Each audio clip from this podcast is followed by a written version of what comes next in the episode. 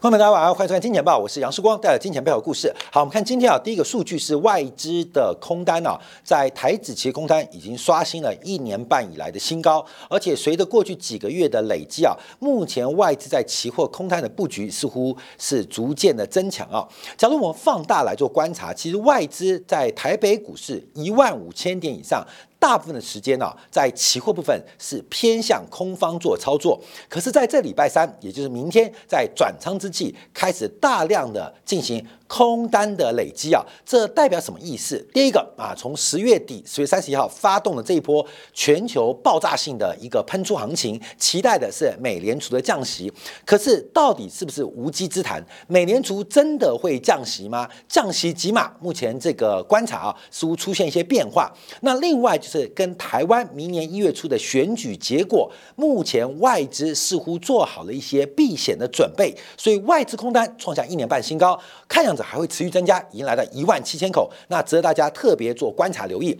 好，另外一个，今天我们可能不会讨论，就是日本央行在早上的利率决策，那维持了相关政策不变，直接引发了日元的重贬啊，在今天盘中一度重贬两块钱，重新回撤一百四十五块钱的整数关卡。那当然了，这个日元会贬值，叫做内升外贬啊，内升外贬。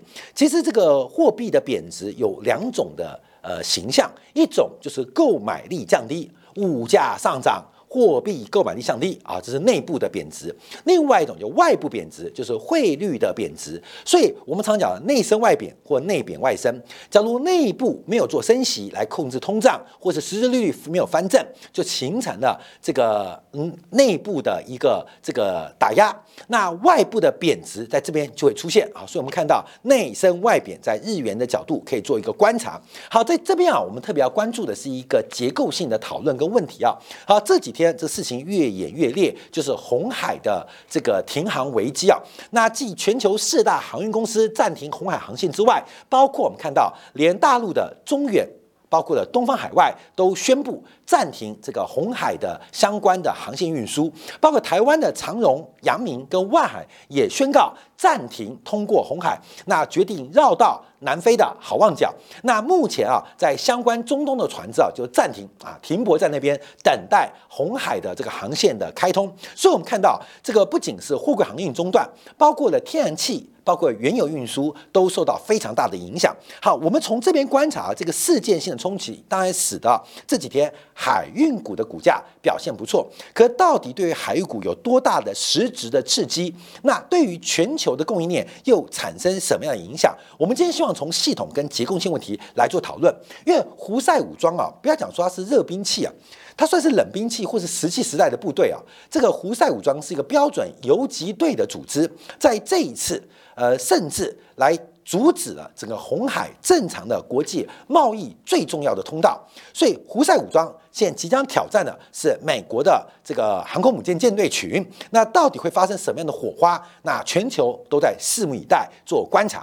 好，那我们看到，因为啊，在这些海运者，他基本上是有一定的一个寡占地位，所以使得这个全球最重要的航线中断，影响非常大。那再加上之前的新闻啊，这也是一个系统性、结构性出问题。除了这个红海。苏伊士运河的停运危机，另外巴拿马运河目前的干旱仍然没有解除。那我们特别要观察，针对二零二四年，因为整个东太平洋目前的水温，海水的水温显著的超过平均值，也就是二零二四年我们将迎来一个盛阴的。盛阴的年份，所以巴拿马运河的干涸，使得整个运量不足，其实跟天气的变化也有关。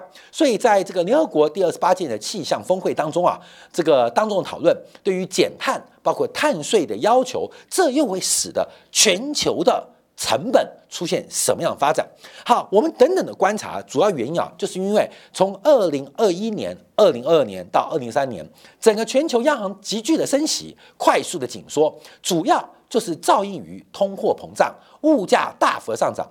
那原因有两个。一个是大量在疫情的财政补贴、移转性的补贴，这是在需求端；另外就是供给端的锻炼，这使得全球很久没有出现，自七十年代以来啊，近四十年来首度出现供应推升成本、供应链供应的角度、供给方角度推升物价的发展。而这个疫情结束之后，到底供给带来的一个压力，从供给面带来的通胀结束了没有？结束了没有？那可能这事情啊，并不是那么简单了。我们从纽约美联储公告的最新数据，就是十一月份全球供应链的压力指数啊，已经由负翻正，这是今年二月份以来重新翻为正值，代表全球供应链开始趋于紧张，趋于紧张。哎，那我们知道，因为十月份红海的航线还没有被中断。还没有被中断，可从十一月份的全球的供应链压力指数就开始出现了反弹跟回升，当然也反映的是地缘政治冲突，包括了巴以冲突，都使得全球的供应链压力开始逐步的一个回升，再加上库存回补的脉络开始逐步的见到了苗头，都使得全球的供给供应链重新开始恢复到了相对于紧缩的状态。这个相对于紧缩啊。面对海运的运能跟这个船只的下水啊，当然对运价的反应不能期待过多。可是这折射的是全球的通胀真的会解决吗？真的会放缓吗？从整个供应链的压力，我们看到长期的供给面问题，甚至供应链这个链条的问题，影响是非常非常的严重。在全球碎片化事件。在全球化倒退的过程当中，这个物价要放缓，来到西方国家百分之二的物价目标，你要知道难度有多高。难度有多高？这叫新常态啊！好，关没有？这新常态在统计学当中啊，我们常提到这个叫做中型分配啊，就是标准的常态分布，常态分布当然就是中位数嘛，也叫均值嘛。所以我们常常啊会关心很多的事件到底分布在哪边。像我们对于股市的看法，就会用均值的角度关注，跌太多了。像中国股市现在先排排除啊。政治啊、制度啊，或是周期因素，哇，它相对于均线来讲，它可能跌在这边啊，就是均值啊，这个几个标准差之外，像美国股市，像纳斯达克啊，像道琼创新高，哇，它的均值角度，它可能在这边都已经出现了极端现象。不管从相对位置、绝对位置，还是相对过去一个月的涨幅、过去八周涨幅，它都可以看出一个这个分配的过程。从这个分配过程中，会出现一个投资的方式，这数学逻辑，在。政治事件或在地缘的关系当中，我们要看待这一次的通胀，这一次的通胀显著高于百分之二的目标水平啊，我们就当做百分之二是中位数啊，百分之二是。那这一次一度啊，像美国、像西方、像欧洲，一度来到了百分之七的物价水平。按照标准差逻辑，它已经出现了一个两个标准差、三个标准差以外的非常非常的偶发。一次性的离散事件啊，落在这个地方啊，比如我们就落在这个地方。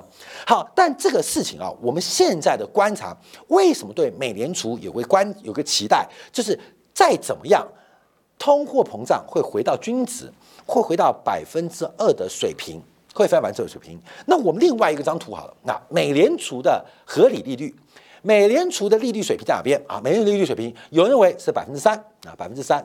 所以现在的利率水平在百分之五点二五到五点五啊，五点五左右，它也是一个离散的过程当中，可能也落在这边。那当然就跟物价有关，但有没有一种可能是新常态的出现？新常态出现，我们再把这个图观察，就是随着地缘政治跟全球化变化，其实我们过去的常态分布，它可能已经改变。只要这是横轴啊，这是横轴啊，横轴，或许新的常态，它的分配是这个逻辑。喂，我画出新的常态哦，所以新的通胀的中枢可能是百分之三哦。假如是百分之三，甚至更高，那。过去一年多出现最高的 CPI 来百分之七，它的偏离程度就小很多。我们同样的，我们提到，假如官方的利率水平从原来这边横移到右边，横移到右边，或许美联储的中性利率就会落在。百分之四的水平，所以现在面对的一切一切，到底是一个离散的分布，是一个偶发性的事件，还是结构性的改变？当然，我们现在还是当做一个偶发性事件，就物价膨胀那么高，因为美联储啊，美国财政部在二零二一年的从二零二零年的三月到川普第一次嘛，到二零二零年的年底到二零二一年三轮的财政刺激，那美国这种刺激是不可持续的，因为赤字太高了，负债太高了。好，所以这个需求端的导致的物价上涨，它是个偶发因素啊，因为这个需求端拉动物价，它的背景。是美国财政的补贴，那这不可持续，所以这种需求端的拉动不可持续啊，偶发事件。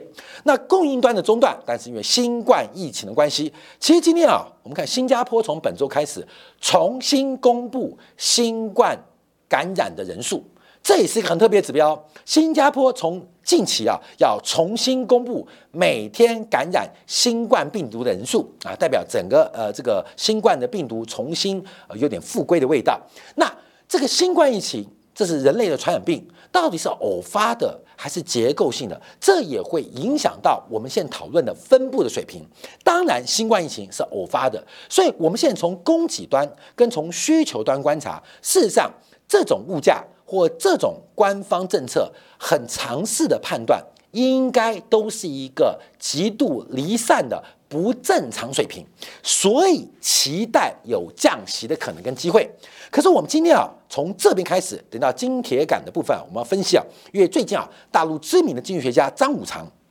给出了救中国经济的良方跟药方，其实带出一个新的思维，从人口的结构到全球的储蓄率的变化，再到财富效应，或许一个新的常态。它只是借助新冠疫情，只是借助美国应对新冠疫情的三轮补贴。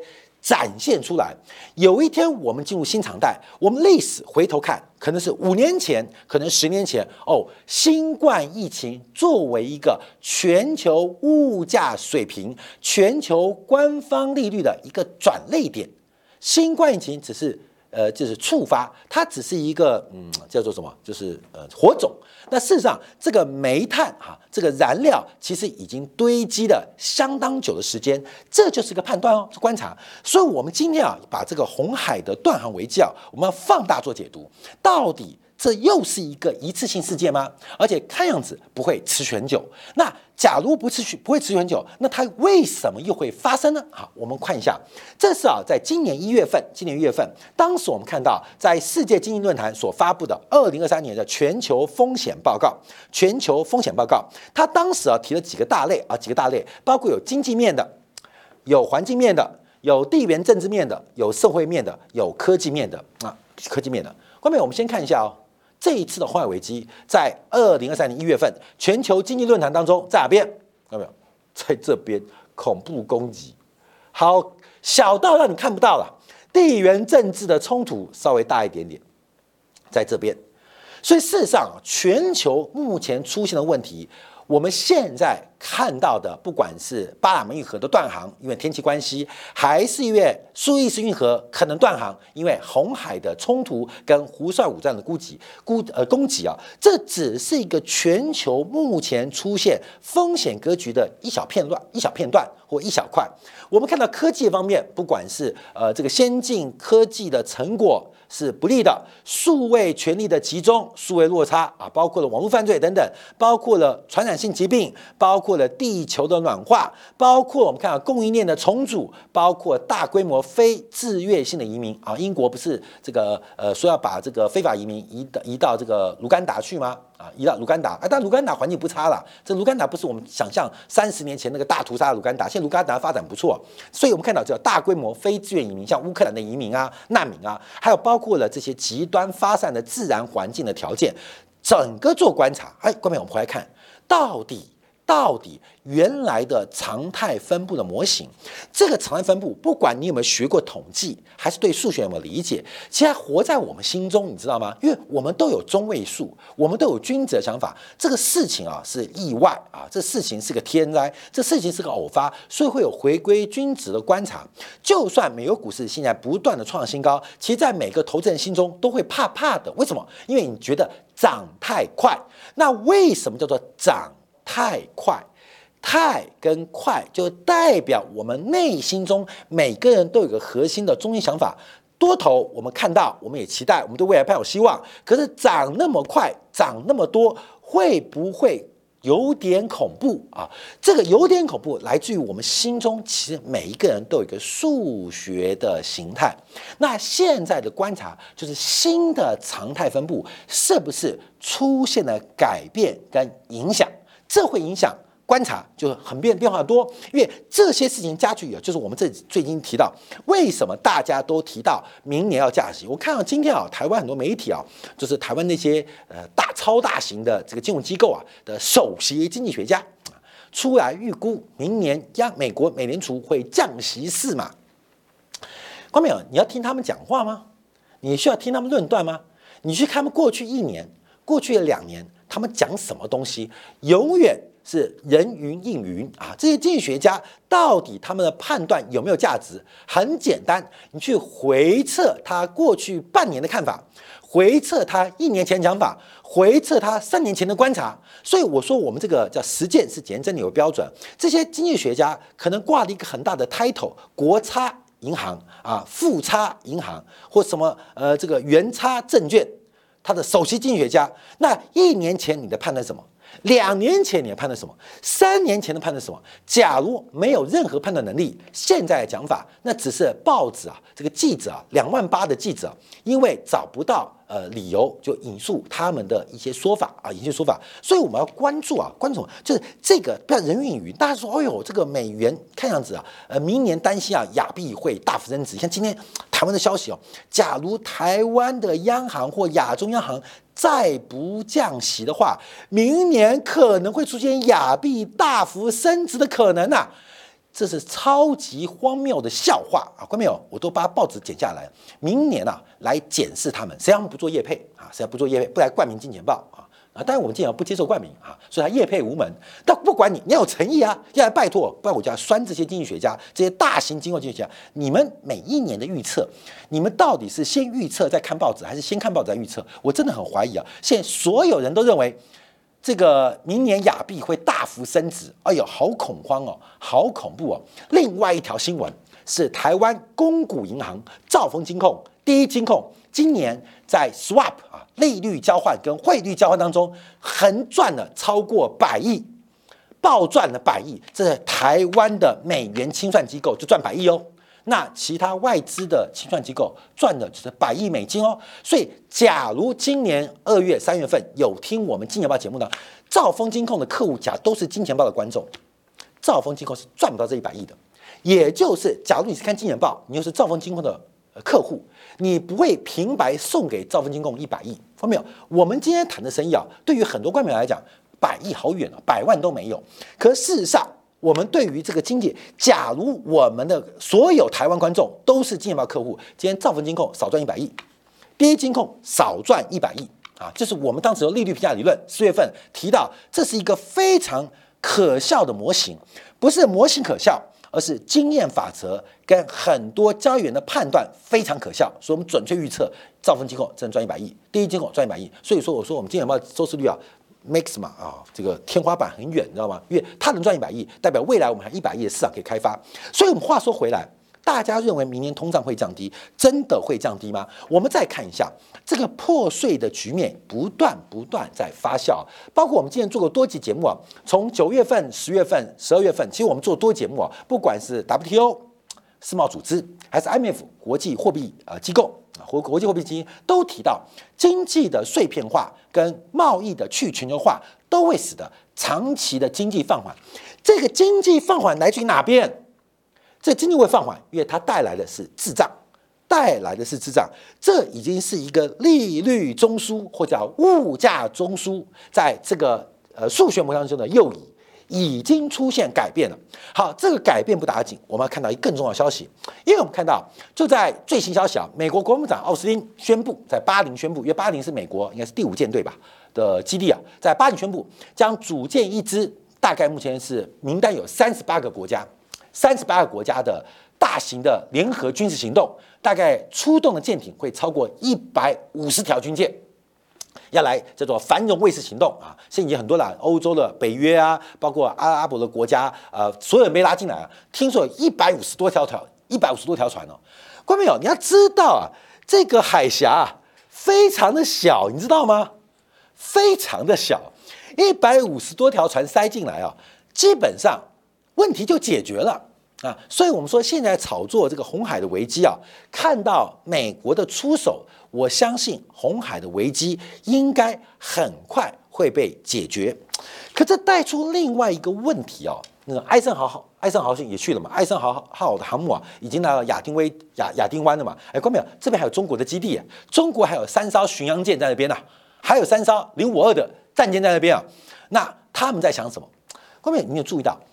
红海跟苏伊士运河主要是负担什么地区对什么地区运输？就是从全球供应当中，它是主要是亚洲远东到欧洲的一个贸易往来的重要需求。从能源角度，是从阿拉伯国家往欧洲重要的运输管道。对于美国来讲，关他屁事，因为美国已经很久不从阿拉伯国家大量的进口石油了。所以，第一个，过去啊，通过苏伊士运河，最终目的地呢是美国的少之又少。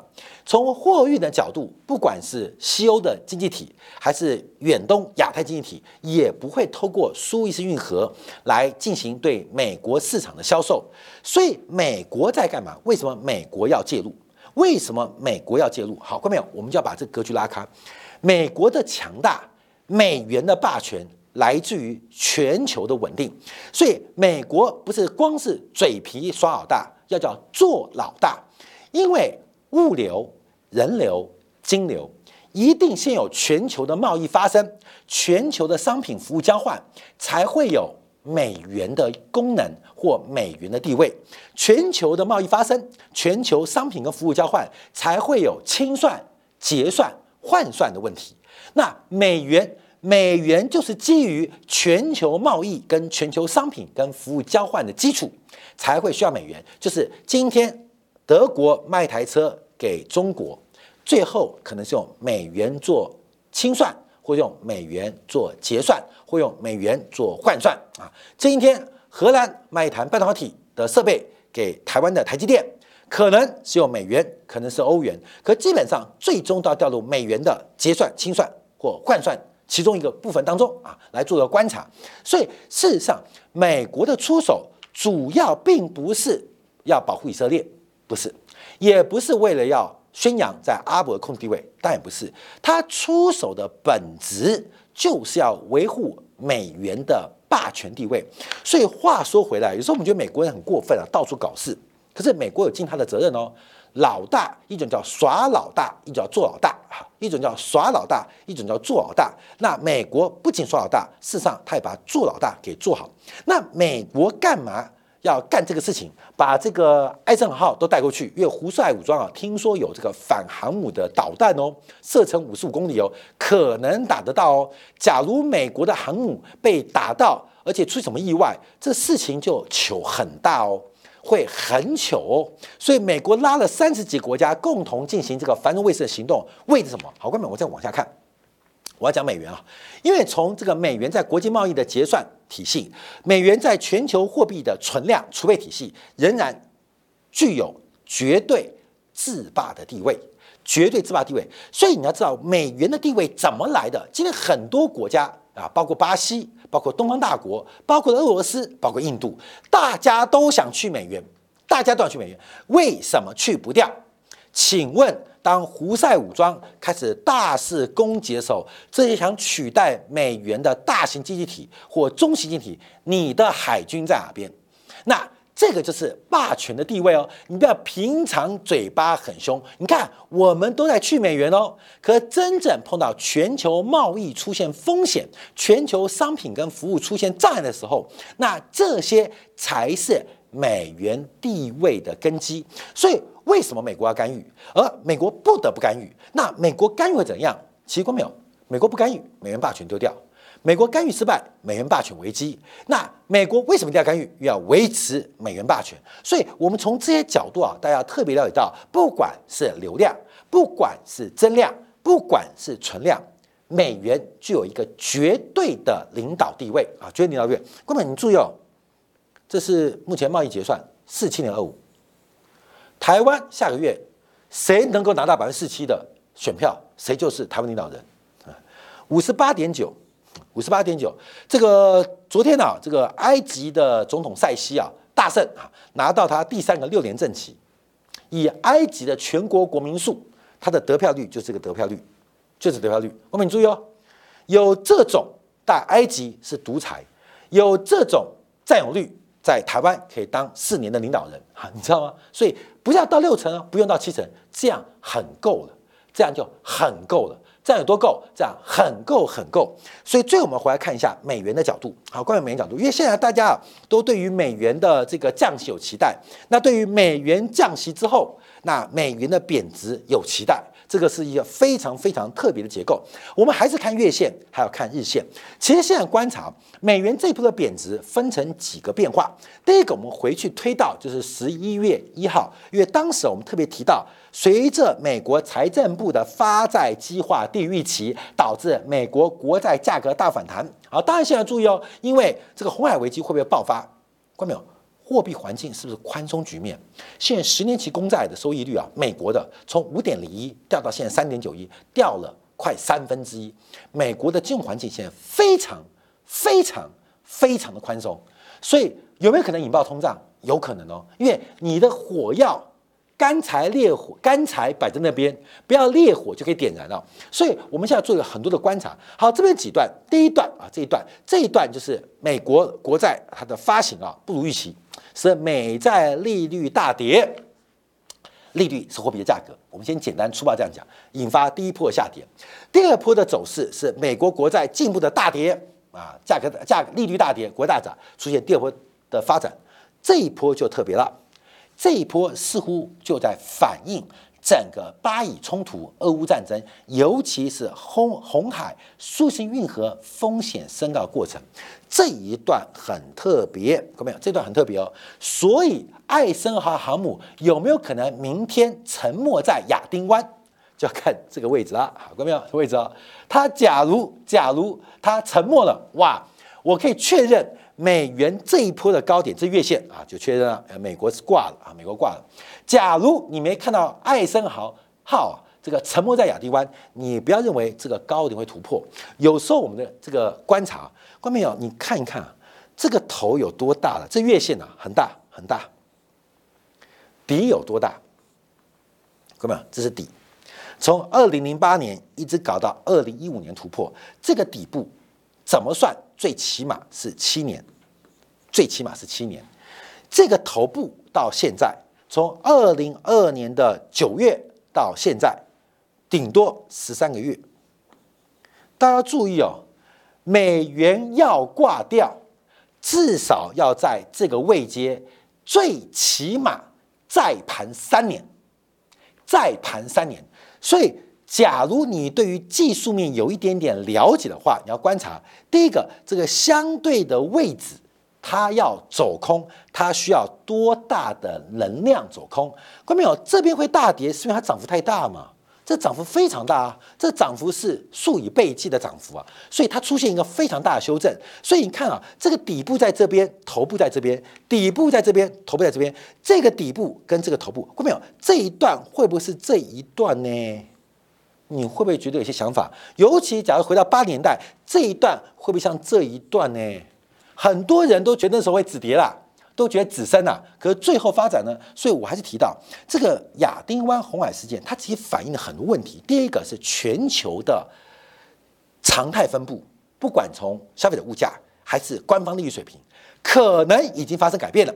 这个全球化、碎片化。包括了供应链的改变，地缘政治风险已经改变了。另外一个是美元的霸权依旧，那会出现什么样的摩擦？这大家可以特别来进行一个观察跟想象。所以啊，我们一直提到，回头看二零二三年，可能就跟二零二年的走势一模一样。在去年这个时间，大家也认为二零二三年美元见到高点，将会出现大幅度的亚币升值。结果是什么呢？我再次强调，台湾最大的美元清算行兆丰金控第二大的这个清算行中第一金控，都因为这种奇怪的言论、错误的判断，他横赚百亿，也就是有些蠢蛋。拿了一百亿元送给了这些光是台湾本土的美元清算行，那送给海外的其他美元清算行，这个金额就是数以倍计。二零二三年跟二零二年重复一样的故事，重复的演出。二零二三年的故事还不是二零二年的翻版，甚至可能是一九八零年跟一九八一年翻版。所以，我们今天啊，特别要从结构化的角度来观察，到底碎片化世界还有美元危机来看待利率中枢跟。通胀中枢它已经出现改变。好，这片课我们还要从今天的角度去观察啊，因为很久没有发生的大陆一个知名经济学家张五常，这个张五常的出身很特别，因为他可以回推他的发迹跟文明是来自于胡耀邦、赵子阳的时代，在一九九年代，在朱镕基担任国务院总理时候，整个整个张五常的包括什么张维迎啊，成为当代。大陆最红的经济学家，在过去十年销声匿迹，最近在微博发言，给中国经济提出了药方，却遭到小粉红围攻。到底张五常讲了什么？他引用了 Friedman 啊，这个芝加哥学派的一个疗法，怎么提到物价膨胀？怎么提到了财富效应？我们薛平克在今天两部分为大家做进一步的观察跟解说。